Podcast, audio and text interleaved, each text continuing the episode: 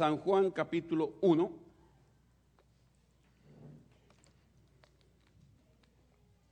Ven y ve. Es el mensaje de esta mañana. Ven y ve. La invitación que debemos de mantener siempre en nuestros labios y en nuestra vida. San Juan 1 del 43 al 49.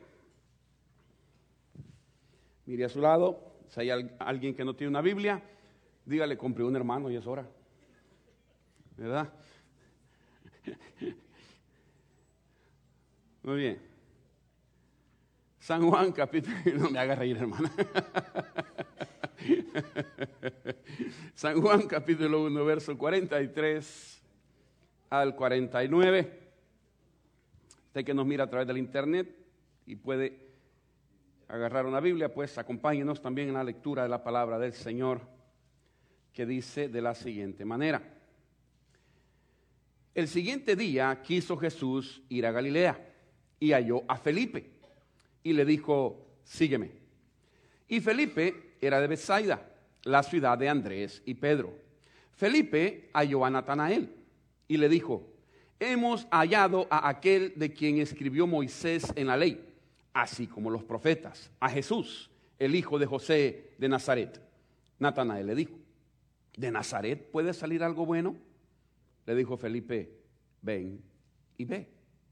Cuando Jesús vio a Natanael que se le acercaba, dijo de él, he aquí un verdadero israelita en quien no hay engaño. Le dijo Natanael, ¿de dónde me conoces? Respondió Jesús y le dijo, antes que Felipe te llamara, cuando estabas debajo de la higuera, te vi. Respondió Natanael y le dijo, Rabí, tú eres el Hijo de Dios, tú eres el Rey de Israel. Señor, bendícenos al exponer tu palabra. Bendice nuestro oído, bendice nuestro corazón, suavízalo, Señor. Manda el detergente de la sangre de Jesús que suavice nuestro corazón, nuestro ser.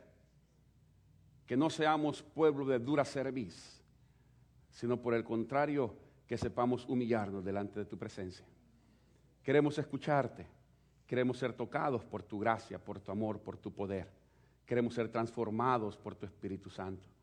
Usa tu palabra, Señor, para que llegue a nuestro corazón. Sí, Señor, somos pecadores, lo reconocemos y lo confesamos pero también hemos creído y sabemos que Jesucristo es nuestro Salvador, es nuestro Redentor. Por lo tanto, declaramos limpieza en nuestra vida por la sangre derramada en la cruz del Calvario y pedimos que tu palabra no regrese vacía. Úsala para la gloria y honra de tu nombre y para bendición de cada uno de nosotros. Por Cristo te lo estamos suplicando y te lo estamos agradeciendo. Amén y amén. Pueden sentarse, hermanos. Muchas gracias. Déjeme en unos minutitos solamente tratar de que podamos entrar en materia, entrar en calor, por así decirlo, en lo que, que queremos compartir en esta hora. El Evangelio, el Evangelio es la acción de Dios en el mundo. El Evangelio es el moverse de Dios en la faz de la tierra. El Evangelio no es solo palabra, el Evangelio es palabra viva, es palabra que tiene vida, es palabra que respira, es palabra que tiene salud, es palabra que trae vida, es palabra que trae salud, es palabra que da oxígeno a nuestro espíritu. Eso es el Evangelio, es acción. El Evangelio no es pasivo, el Evangelio es activo, es, es, el verbo de Dios. En el principio era el verbo y el verbo estaba con Dios y el verbo era Dios, dice Juan en el primer capítulo, en el verso 1. El verbo es la acción, usted lo conoce al igual que yo. Cuando hablamos y usamos los verbos, esa es la acción en la frase, lo que nos motiva a movernos, a hacer algo. Y a mí siempre me encantan los versos o los verbos que están en la escritura. Cuando habla de salvación, siempre está en presente. No en el pasado, no en el futuro, sino siempre en presente. Cree en el Señor Jesucristo. ¿Cuándo? Hoy. Y serás salvo tú y tu casa. Eso ya viene en consecuencia de haber creído. El verbo es cree. O sea, ¿cuándo? Hoy. La misma escritura dice, hoy es el día de salvación, no mañana, es hoy. ¿Por qué? Porque si hoy me estás escuchando, Dios nos está dando la oportunidad de arreglarnos delante de Él. Mañana no sé si vamos a amanecer vivos. Usted no me lo garantiza a mí, ni yo se lo garantizo a usted. Ni ningún doctor, aquí tenemos doctor, me garantiza hermano que amanezco vivo mañana. Por favor, dígame que sí para dormir feliz. No puede, no puede. Porque imagina saliendo de aquí, viene un loco de esos que andan por ahí con pistola hoy en día y me pega un mi par de balazos. ¿Qué? Pero si estaba sano, pues sí, pero las balas no son enfermedades, pegan y estuvo usted. Mire, la Winnie Houston ya se fue. ¿Cómo? ¿Quién sabe? Pero ya se fue. Michael Jackson ya se fue. Lucha Vía ya se, ya se fue. Ya no sé. Usted sabrá mejor que yo. Usted que mira el gordo y la flaca sabrá mejor que yo. Bueno, los agarré, ¿verdad? Los agarré. bueno, el punto, mis amados, es el verbo, la acción. El evangelio es la acción de Dios. Como es la acción, es el moverse, es lo que nos inspira, nos motiva, es aquella cosa que siempre debe estar en nuestro corazón, en nuestro ser. Somos la llama o la antorcha que Cristo encendió para alumbrar al mundo. Nosotros lo tomamos de una manera espiritual. Nerón en los tiempos de Roma lo tomó de un aspecto literal. Y alumbraban las calles de Roma con los cuerpos de los cristianos encendidos como antorchas. Entonces decía, ah, sí que ustedes son la luz del mundo, pues comiencen a iluminar las calles de Roma. Y entonces les, les brotaban brea, los colocaban en una estaca y los encendían y así alumbraban las calles de Roma. Pero aún así, tenemos los testimonios de que la gente nunca rechazaba la fe que había recibido en Cristo Jesús.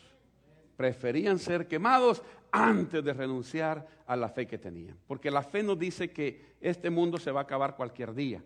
Si no se acaba el mundo, nos acabamos nosotros. Por lo tanto, esto es pasajero. Esto es, hermano, si llegamos, dice la Biblia, a los 80, ya es pesadez de la vida, pues.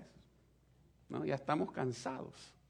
Ya, ya necesitamos un reposo porque el reposo es eterno.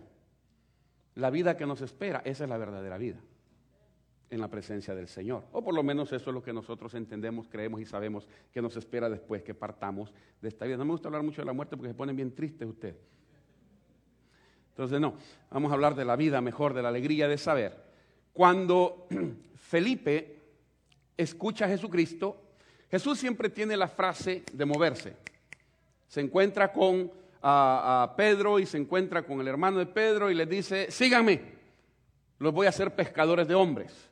Se encuentra con Felipe y el verbo que usa es sígueme, o la invitación es sígueme, o la palabra es sígueme, es, come on, follow me. Y no es como el comercial, ¿verdad? Follow me to America, no es otra historia.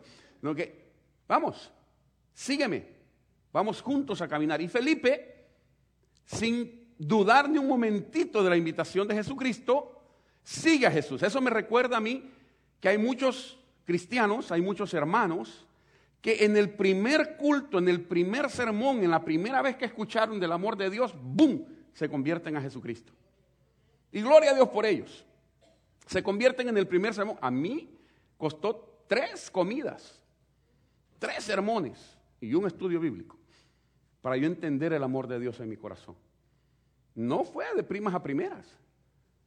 Por eso, cuando yo le digo algo, se lo digo con conocimiento. Porque cuando yo por primera vez conocí a mi pastor, me cayó mal. Como cuando usted me vio por primera vez, le caí mal. Y a algunos le sigo cayendo mal. Pero bueno, esto es otra historia. Que usted se las arregla con el Señor.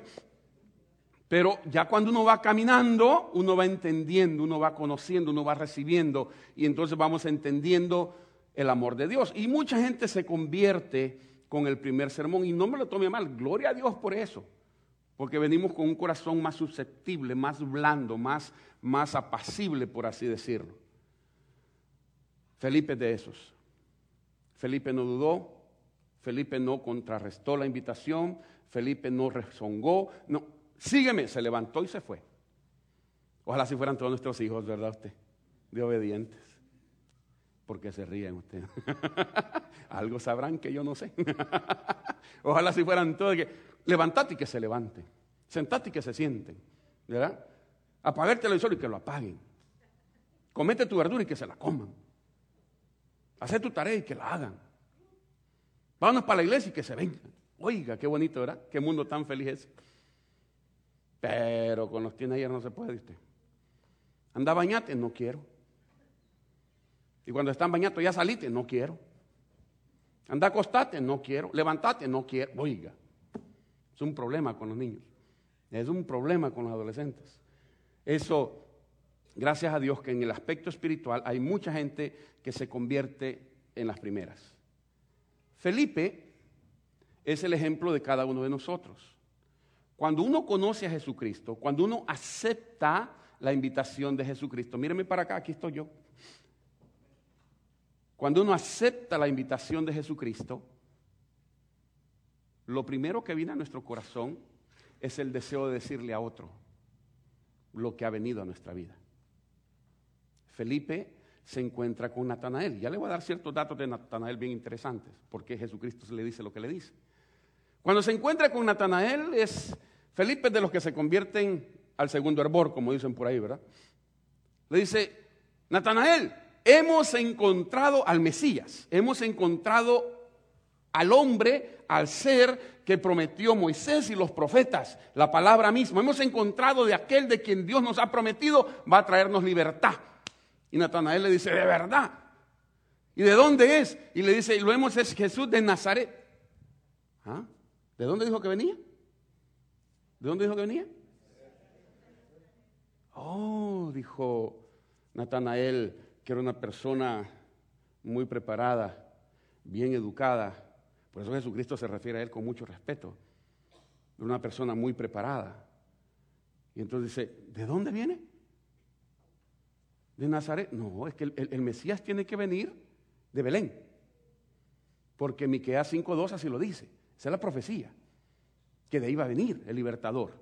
Que de ahí a salir el libertador de Israel. ¿Cómo que de Nazaret? En primer lugar, no viene de donde la profecía dice. Y en segundo lugar, Nazaret era lo peor en aquella sociedad. Nazaret era donde estaban todos los bares, todas las prostitutas, todos los gays, todo estaba en Nazaret. Usted, mire Natanael, ¿de ahí va a salir algo bueno? ¿Estás loco, Felipe? ¿Qué? ¿Qué? ¿Qué? ¿También te echaste tu pitito de eso o qué? De Nazaret, de ahí no puede venir nada bueno. Por eso Felipe le dice, mira, no me voy a poner a discutir teología contigo, ¿verdad? Ven y ve. Compruébalo tú mismo. Ven y ve. ¿Quién se convirtió? Mi vecino. Pero si es un gran borracho. Pues sí, pero aceptó a Jesucristo. ¿Cómo? Pero si ese es un gran drogadicto, sí, pero aceptó a Jesucristo. Pero ¿cómo? Si es una gran malcriada, esa mujer tiene una trompa de este tamaño. Pero aceptó a Jesucristo. ¿Y qué pasa después? Ven y mira lo que Cristo puede hacer en la vida de un ser humano. Ven y ve. Ven y ve. Muchos nos queremos preparar para dar los grandes sermones y nuestra vida es un desorden. Muchos nos queremos sentir los santos de la iglesia y estamos viviendo que da asco, perdóname que lo diga así. Por eso no muchos podemos decir, ven y mira, porque nos da pena lo que pueden ver. Y queremos aplacarlo todo con las palabras. La Biblia dice que el que mucho habla es porque poco sabe. El mejor sermón que nosotros podemos dar en nuestra vida. Jesucristo no solo predicó con su palabra, sino que con su ejemplo. Su ejemplo. Por eso Pablo se atreve a decir que seamos imitadores de él. Porque si alguien vivió conforme a la voluntad de Dios, ese se llama Jesucristo. Entonces, dice, mira, no me voy a poner a discutir contigo de dónde ha de venir, si salen las cosas. Bueno, no, tú ven y ve. Y se acerca Natanael delante de Jesucristo y yo, me imagino, a, mí me encanta, hermanos, y le invito para que sueñe conmigo. Yo cuando leo la escritura, le he dicho 500 mil veces, no lea la Biblia, escucha a Dios a través de la Biblia y se lo compruebo ahora mismo. Yo me imagino que Natanael llega delante de Jesucristo. Y me imagino a Jesucristo, wow, sentado y lo recibe. Y llega Natanael y se le queda viendo. Hmm, de Nazaret, hmm. Y Jesucristo lo voltea a ver. Y Felipe le dice, mira, te quiero presentar a, a Natanael, porque así somos todos, ¿no es cierto? Mira, te quiero presentar. Aquí dicen, te quiero introducir. Mal español es, te quiero presentar a fulanito. Y entonces Jesucristo se le queda viendo. Mira, le dice, he aquí un verdadero judío. Alguien que sabe guardarse, que conoce la ley. Y Natanael se va para atrás, le dice, ¿y de dónde tú me conoces a mí? Y mire la frase que usa Jesucristo, cuando estabas abajo de la higuera te vi. Déjeme aclarar ese puntito. En la costumbre judía, en la costumbre judía, cuando se necesitaba platicar con Dios o se necesitaba recibir una revelación especial de Dios o se necesitaba quejarse con Dios, lo que se hacía era que usted agarraba su Torah, su ley, su copia de la ley, o el profeta que usted quería leer, cuando lo podía tener accesible, y entonces se iba a su casa y en su casa no es como muchos de nosotros que nos vamos a la sala o al comedor, no, no. Para el judaísmo en ese entonces en especial se iban al patio y en el patio tenían que tener una higuera. Y bajo la higuera se sentaban, abrían la ley, abrían la palabra y platicaban con Dios a través de la palabra. ¿Me están, me están siguiendo, hermanos? Cuando platicaban con Dios a través de la palabra, eso me da a mí para el, refuerzo para recordarles a ustedes lo que yo siempre digo. Quizás usted no conoce a Jesucristo, pero Jesucristo sí lo conoce a usted. El hombre está leyendo la Torah y a través de la palabra Dios lo está viendo, lo está escuchando y le está hablando. Entonces, cuando se presenta delante de Jesucristo, y Jesucristo le dice, cuando estabas abajo de la higuera te vi, sabe que el único que mira abajo de la higuera es Dios. Mire, Jonás se sentó abajo de la higuera para que, para quejarse, para tener problema con Dios, pero tenía que estar abajo de la higuera. Porque a través de esa higuera, y luego Jesucristo nos da tantos ejemplos también de la higuera, por lo mismo, porque tiene ese símbolo, ese significado que era lo que de alguna manera conectaba cuando se tenía que orar a solas con Dios, como cuando usted busca un lugar a solas y agarra la Biblia y platica con Dios, Dios lo está viendo. No solo lo está escuchando, Dios te está viendo. Es la misma situación. Por eso cuando Felipe, eh, perdón, Natanael escucha esa frase de Jesucristo, se asusta y le reconoce y dice, de verdad que tú eres. ¿Por qué? Porque nadie me estaba viendo. No había nadie conmigo. Pero la palabra lo estaba viendo. Hermano, no sé si me doy a entender. La palabra lo estaba viendo. Él está viendo la palabra, pero la palabra lo está viendo a él. Por eso cuando le dice, abajo de la higuera te vi, él entiende que el único que tiene ojos así se llama Jesucristo o Dios mismo. Por eso le dice, tú eres el Hijo de Dios, el Rey de Israel, porque se lo comprueba. Una de las cosas que yo siempre le digo al Señor cuando oro por alguno de ustedes o por alguno de vuestros hogares o alguna enfermedad que estamos atravesando, me gusta decirle al Señor, compruébales que tú eres Dios. Compruébale, Señor, que tú eres Dios. Sánalo para que se compruebe. Los diáconos que están aquí saben que cuando oramos le digo al Señor, sánalo para que tu pueblo una vez más compruebe que tú eres Dios. Y podamos glorificar tu nombre. Ese es mi, mi deseo, esa es mi, mi pasión cuando oro por alguien. Así le digo, Señor, manifiéstate. Porque hermanos, cuando uno tiene esas manifestaciones, su fe crece su fe crece. Y se lo voy a comprobar más para adelante porque tengo muchas cosas que decir todavía y, el tiempo se me está yendo. Y algunos ya están viendo el reloj, lo voy a una pedrada de aquí. Ah. en segundo lugar, Jesucristo comienza a caminar por todos aquellos lugares y ya cuando tiene su grupo de gente especial, va pasando por una calle donde hay un pobre cieguito que se llama Bartimeo Y Bartimeo de seguro que había escuchado hablar de Jesucristo, porque nadie reacciona de esa manera a menos que tenga algún tipo de conocimiento de Jesucristo. Cuando Bartimeo oye el alboroto, porque donde Cristo llega hay alboroto usted. ¿Por qué cree que yo soy relajero? Porque donde Jesucristo llegaba había alboroto. Porque hay alegría. Llegó la vida, llegó la luz, llegó el Salvador del mundo. ¿Cómo nos iban a alegrar? Si ustedes son los que se ponen tristes en la iglesia. Me dijo aquella, sonría, pues alégrese. Estamos todos bien serios. ¿Verdad? Muchos están bien serios porque están pensando a dónde voy a comer de aquí. No piense a dónde voy a comer, ya está aquí está la sopita de pollo ya. ya. Concéntrese en Jesucristo. Cuando usted se concentra en Jesucristo, eso trae gozo a su corazón. Y entonces usted lo expresa con la gran sonrisa. ¿Verdad? Aquellos que están, ah, es otra historia. Es que estoy llorando, hijo, está hablando en lengua ah, de viaje. Está hablando con el Señor. No, cuando aquel escucha que es Jesucristo, se pone de pie y comienza a gritarle, Jesús, hijo de David, ten misericordia de mí. La gente lo calla, él sigue gritando, pero no es, no es el punto. Busque Marcos 10 capítulo 10, para que me entienda y podamos seguir en la misma onda, como dicen los muchachos. Marcos 10, solamente el verso 49, porque ese es el que me interesa que nos llevemos en el corazón y en la mente en esta hora.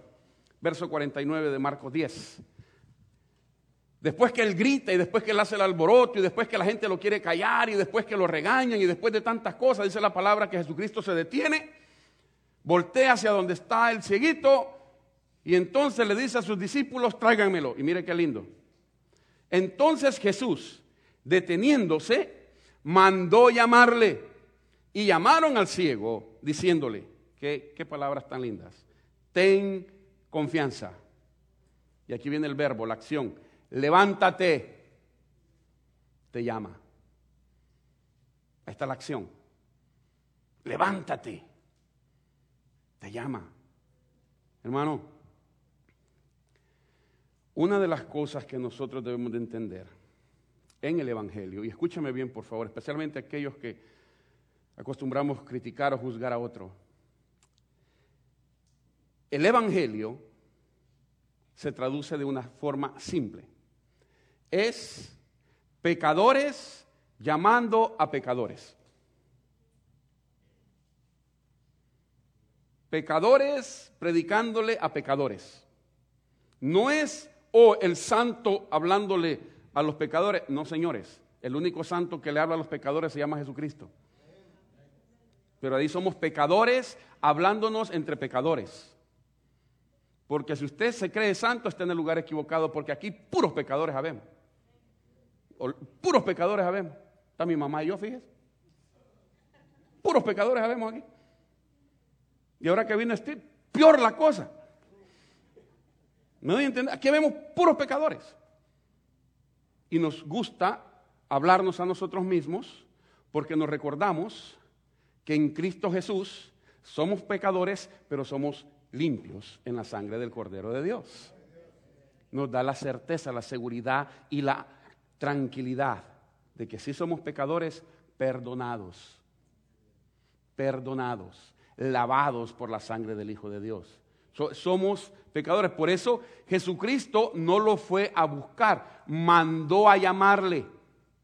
Mandó a los que estaban cerquita de él para que fueran a decirle a Bartimeo, ten confianza, levántate, te llama. Son las tres cosas que el pecador siempre debe mantener en mente. Señoras y señores, para acercarnos a Jesucristo hay que tener fe.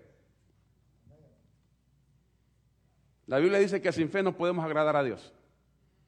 Ten confianza. Ten confianza. Ten la fe puesta en Jesucristo. Ten confianza. Pastor, pero es que, mire, me han dicho que me voy a morir en dos semanas. Tenga confianza. Pastor, pero no tengo para pagar el carro. Tenga confianza. Pastor, que mi renta, tenga confianza. No tengo que comer, tenga confianza. Dios es fiel a su palabra, señores. Dios es fiel a sus promesas. Y, y si usted le es fiel a Dios, que no le quepa duda que Dios te va a ser fiel a ti. Y de una u otra forma Dios te va a proveer. De un, yo le puedo dar testimonio tras testimonio de eso aquí. Dios siempre provee a aquel que tiene confianza en Él. Ahora, si usted no tiene confianza en el Señor, no le pida. ¿Por qué cólera le da al Señor? ¿Para qué le está pidiendo? Es como que, hermana Sonia, este, no tiene unos 20 dólares que me preste. Y no, hermano, yo sabía que no tiene, no sé ni para qué le estoy preguntando. ¿Para qué le pregunto entonces? ¿Me explico? Le he contado de aquella abejita que pasó toda la noche, Señor, Señor, porque su pastor le predicó de que la fe mueve montañas y él tenía que atravesar un, cerrito para llegar a su iglesia y pasó toda la noche, Señor, mueve la montaña, Señor, mueve la montaña, Señor, mueve la montaña. Y la mañana que se despertó y vio por la ventana y vio la montaña, yo sabía que no se iba a mover. ¿Para qué ahora entonces? Cuando oramos con fe y con confianza, quizás Dios no va a mover la montaña pero te va a abrir un caminito para que puedas pasar. Si no es que va a mover todo el monte, no, no, no. Es que te va a abrir camino. Fíjese que él no secó el mar para que pasara a su pueblo, lo abrió. Abrió camino, no lo secó. Lo ideal hubiera sido que lo secara, pero no lo seca, abrió. Lo que significa que tu problema puede estar ahí, pero Dios te va a abrir camino para que pases en medio de él y vas a llegar a la otra orilla. Vas a llegar a la otra orilla. Vas a llegar a la otra orilla. Vas a llegar, esa es la promesa del Señor. Vas a llegar a la otra orilla. Va a abrirte el mar, no lo va a secar porque ahí va, hermano, si uno lo dice fácil, pero pasar en medio del mar y ver agua aquí, agua allá, oiga, y usted sin saber nadar, peor la cosa. La Biblia dice que pasaron entre medio y había una pared de agua a su mano izquierda y pared de agua a su mano derecha. Dios muchas veces no desaparece el problema, lo mantiene ahí para que recordemos que siempre necesitamos la provisión divina. Porque si lo desaparece así, el día de mañana ya se nos olvidó, porque así somos nosotros. Así se nos va la onda, ¿verdad? Ya se nos olvidó. Yo te prometo, Señor, mire, no le prometa a Dios. No le prometa a Dios si no le va a cumplir. Es lo que la Biblia enseña. Si le prometes algo a Dios, cúmplale, por favor. Cúmplale. No confíe en que usted lo va a lograr solo, no. Prométale confiar en Él para que Él le ayude a mantener su promesa. Y entonces podrá llegar hasta el final. Bartimeo fue llamado. Ten confianza. El Cristo de la gloria te está llamando. ¡Wow! Qué privilegio usted. Qué privilegio el que nosotros podamos llevar ese mensaje a otros y poderle decir a otros, mire, tenga confianza. Y, déjenme ir terminando porque cuando Dios quiere actuar, una de las cosas lindas del Señor, cuando Dios quiere actuar no le importa nada. Si Él te va a bendecir, no le importa nada, te bendice. ¿Qué van a decir? ¿Y a Dios qué le importa lo que diga la gente usted? ¿Qué le importa? Ay, que hay un montón de gente que están levantando un gran templo para los ateos allá en, Inglaterra. ¿Y a Dios qué le importa? a Dios le da igual. Yo no creo en Dios, pues es su problema. Es problema suyo. Yo, para mí, todas las iglesias son unos hipócritas. Está bueno, pues, ese es su problema. Ahora, cuando venga, no se preocupe, hay lugar todavía para uno más. No hay ningún problema. Yo no creo en los pastores. Hace bien no creen en los pastores, todos son unos sinvergüenzas. Comenzando con el que le está hablando. No creen en los pastores. Hace bien. Hace bien estamos, no sé qué día estamos con los diáconos visitando a otro hermano de allá de Cuba, hermano Regu, y, entonces hablando de la historia, que a mí me encanta, me fascina la historia de Cuba, todas las cosas que han sucedido. Entonces dice el hermano Regu, nosotros estamos pagando me, interesó su, perspectiva. Dice, nosotros estamos pagando las consecuencias de haber confiado en un hombre. Digan amén los cubanos. ¿No? Estamos pagando las consecuencias, dijo, de haber confiado en un hombre. No cometa ese error. Confíe en Jesucristo. Porque Él nunca falla. Nosotros sí. Nosotros sí. Pero cuando Dios, hermano, cuando Dios te quiere bendecir, no le importa nada. Déjeme contarle una historia para que después nos vayamos a la casa, mejor dicho, a comer pollito para que estemos tranquilos. El capítulo 11 de Juan, si usted lo quiere buscar después lo puede leer, uno de mis favoritos, es cuando Jesucristo se enfrenta y se confronta con muchas cosas. Pero una de las cosas con las que Jesucristo se confronta es el hecho de que su amigo, su amigo, Jesucristo tenía amigos, por eso nosotros celebramos la amistad, porque Jesucristo tenía amigos. Uno de sus amigos era Lázaro. Lázaro tiene dos hermanas, solteros, los tres. Déjeme darle un punto de vista de, ciertos escritores bien interesante para que podamos agarrar la onda. Si a usted le interesa leer la Biblia, si a usted le interesa aprender de la palabra, escuche esto. ¿Por qué Lázaro y sus hermanas están solteros? ¿Por qué no se han casado? Si eso, es, desde chiquitos ya saben con quién se van a casar, desde pequeños. Ya. Ya la edad de la niña de Juan Carlos, ya ya estaba comprometida. Ya este ya sabía con quién se iba a casar, pues. ¿Me explico? Ya desde que nacen los van comprometiendo. Tres jóvenes solteros. Luego vamos a encontrar en, el Evangelio de Lucas que hay un hombre que es leproso y que invita a comer a Jesucristo junto con sus discípulos. Y ahí en esa cena aparece Lázaro, una de las pocas ocasiones en las que vuelve a aparecer el nombre de Lázaro después del milagro de la resurrección o de, la vivificación. Es una de las pocas veces. dicen los conocedores que Marta, María y Lázaro tenían un problema. Eran leprosos. Por eso es que no se habían casado. Por eso es que no podían ni vivir aún con toda la sociedad. Ahora, su lepra era una lepra, si estoy equivocado hermano, me corrige, la lepra es seca, está seca. Cuando la lepra se seca, ya no es contagiosa. ¿Es así, hermano? Cuando la lepra se seca, ya no es contagiosa. O sea, usted puede estar a la par de un leproso que tiene la lepra seca y no se va a contagiar de lepra. Ahora, si la tiene activa, esa es otra historia. Pero esa lepra es la que se supone dominaba en la casa de Lázaro, María y Marta.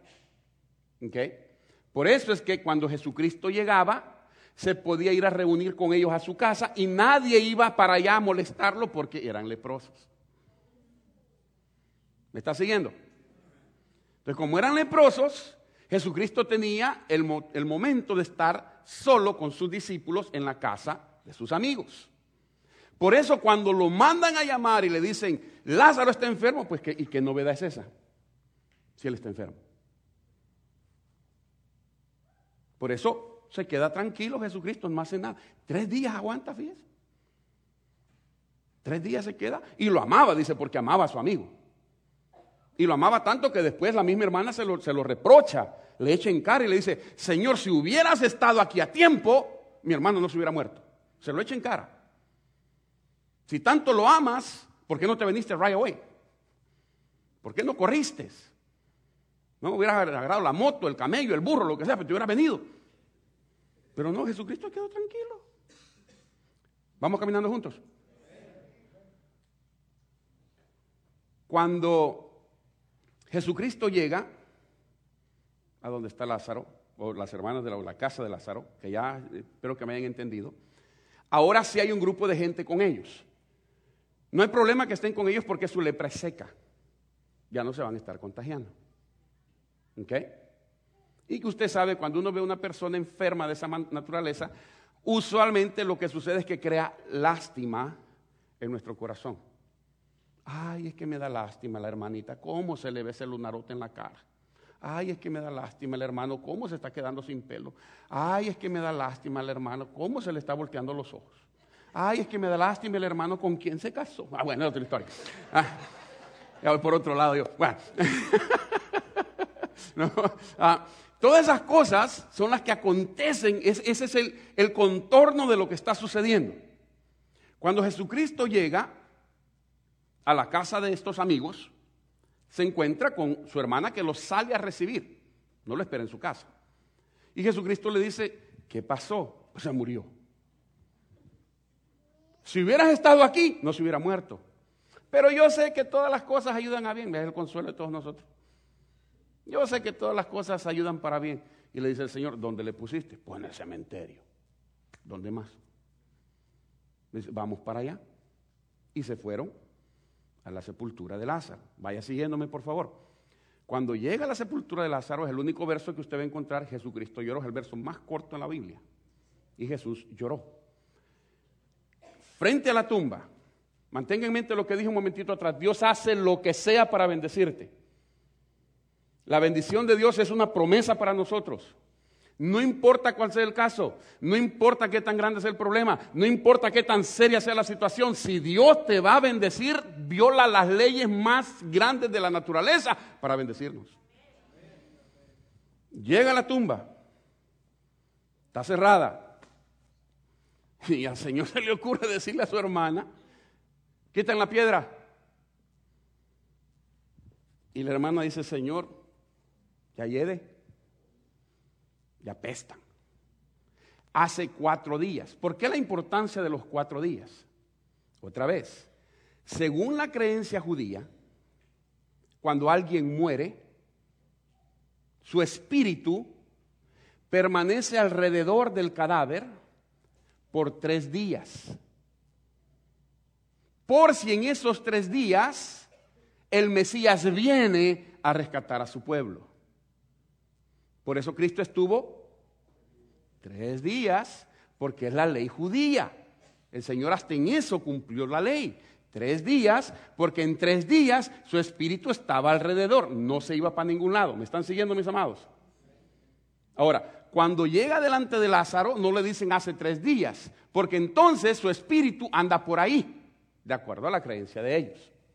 No que le dicen hace cuatro días, o sea, ya ni su espíritu está aquí. Ya ni su alma anda por aquí. Ya se fue. Como decía Obito, si fue. Ya se fue. Ya no, cuatro días. En, otras palabras, agárrenme la onda, hermanos. En, en otras palabras, la hermana le está diciendo, ya no hay nada que hacer. Se acabó. Ya ni tú lo puedes hacer.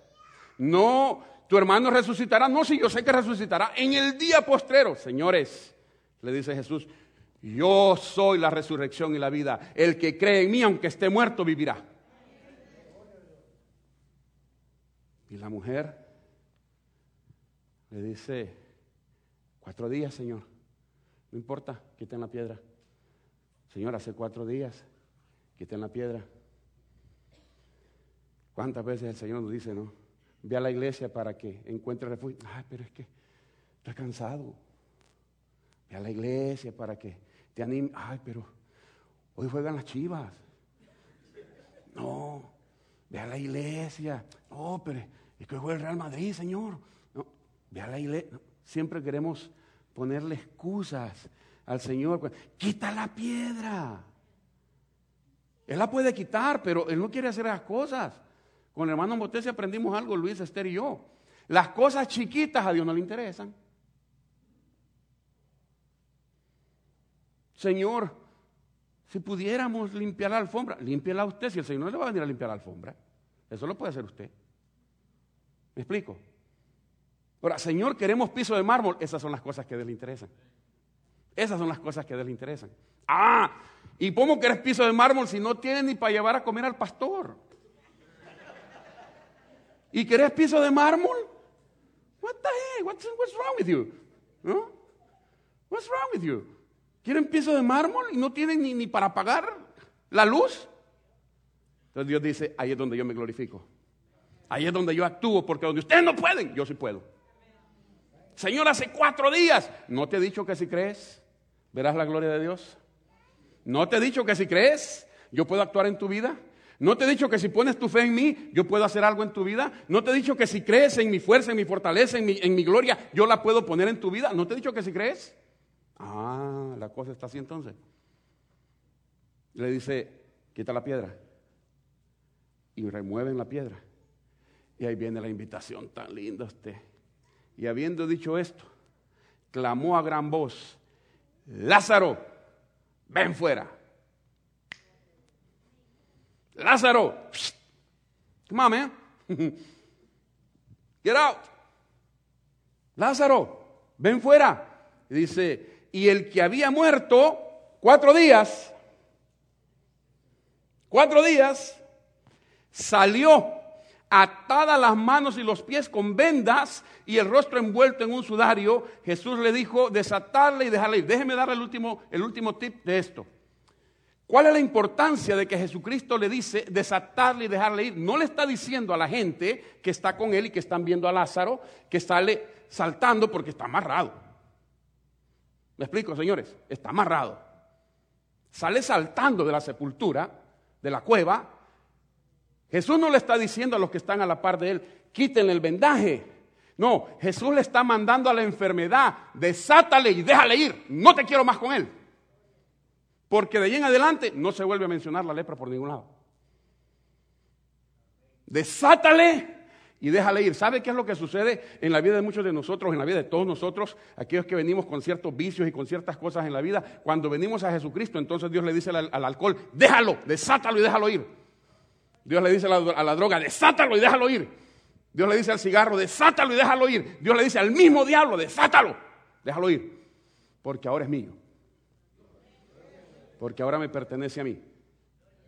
Para eso yo morí en la cruz del Calvario. Ahora, este, esta es mi hijo, es mi hija. Y ahí es donde Cristo hace la diferencia. Ven, ve, no me crea. Venga, amén. Ven, ven, comprueba por tú mismo que este loco no está gritando por gusto. Comprueba por ti mismo que en Jesucristo hay poder. Comprueba por ti mismo que hay poder en el nombre de Jesús. Comprueba por ti mismo que la misericordia de Dios te alcanza a ti y a todo aquel que pueda acercarse a Jesucristo con fe. Acércate, ven y comprueba la gracia del Señor. Cierra sus ojos por un momento, por favor. Un minuto. Un minuto es lo que basta para que Dios pueda actuar en tu vida. Un minuto es lo que basta para decirle no a Jesucristo o decirle sí a Jesucristo. Un minuto, 30 segundos es lo que Cristo necesita para limpiar tu ser, para limpiar tu vida. Diez segundos es lo que el diablo necesita para hundirte en el más vil de los vicios, para llevarte al mismo infierno. Pero si tan solo cree, dice la Biblia, en el segundo que usted pone su fe en Jesucristo, la sangre de Cristo te puede limpiar de todo pecado. Ven, comprueba por ti mismo, por ti misma, que Dios es bueno, que hay poder en el nombre de Jesús. Ven, mira por ti mismo, por ti misma, que Cristo te ama, que te ha amado tanto que aún a pesar de lo que somos, camina a nuestro lado. Ven, comprueba por ti mismo que Dios es bueno. Esta invitación es para usted que pueda estar en medio de nosotros. Y quizás nunca le has dado la oportunidad a Jesús de venir a ser el Señor de tu vida. Quizás nunca le has dado la oportunidad a Jesucristo de que te limpie con su sangre preciosa. De que obre un milagro en tu vida. Hoy, hoy, hoy, hoy puede Cristo obrar en tu corazón, en tu mente, en tu cuerpo, en tu familia, en tu trabajo, en tu sociedad, donde quiera que estés, donde quiera que andes, hoy Cristo puede hacer la diferencia. Si tan solo crees y abres tu corazón a su promesa, a su presencia. ¿Habrá alguien con nosotros en este día que nunca ha invitado a Jesús a venir a su corazón? ¿Habrá alguien con nosotros que nunca le ha dicho, Señor, reconozco que tú eres Dios, que yo soy pecador, pecadora, pero en este día quiero poner mi fe en ti, mi confianza en ti, mi cuerpo en ti, mi alma en ti, mi espíritu en tus manos, para que tú obres conforme tu gracia y tu voluntad en mí. Si esa persona es usted, yo le quiero invitar ahí donde usted está, a que abra su corazón, que reciba a Jesús como su Señor, como su Salvador. No le estoy diciendo que va a cambiar de iglesia, no le estoy diciendo que va a cambiar de religión, le estoy diciendo que Cristo puede venir a su corazón si usted lo invita en este mismo momento. Habrá alguien con nosotros que levantando su mano solamente dice, yo quisiera invitar a Jesús a mi corazón, yo quisiera que oraran por mí y conmigo, yo quiero conocer el perdón de Dios, la gracia de Dios, el amor de Dios. Dios te conoce a ti, ahora tú tienes que conocerlo a Él habrá una persona con nosotros. Si esa persona eres tú, no te vayas de esta iglesia sin Jesús, sin darle una oportunidad a Dios que te muestre su amor, su gracia y su poder. Levanta tu mano, permítenos orar contigo, orar por ti. ¿Habrá alguien con nosotros? Habrá una persona en medio nuestro en este día. Ven, ven al Señor. Tú tienes que moverte, eres tú quien tienes que levantarte y venir a Jesús. Él ya vino a buscarte. Él ya vino a morir por ti en la cruz del Calvario. Hoy es tu turno. Ven, ven y recibe a Jesús en tu corazón. No es para avergonzar a nadie, al contrario, es para darle gracias a Dios. Porque todos hemos pasado por la cruz del Calvario y hemos recibido perdón de pecados y vida eterna. Por última vez, esta invitación para usted que pueda estar en medio de nosotros. Levante su mano, permítanos orar con usted y por usted. ¿Habrá alguien con nosotros? Habrá una persona en medio nuestro no importa de dónde vengas ni cómo vengas, a Dios no le importa de dónde vienes, a Dios le importa hacia dónde vas. Porque Él quiere abrirte las puertas para que vayas de triunfo en triunfo. Esa es su promesa, esa es su palabra. ¿Habrá alguien con nosotros? Habrá una persona en medio nuestro. Señor amado, gracias por este tiempo lindo. Gracias por la meditación de tu palabra. Gracias, Señor, por tu espíritu en medio de nosotros. No permitas, Padre, que ninguno de nosotros se vaya de este lugar sin recibir el milagro que hemos venido a buscar.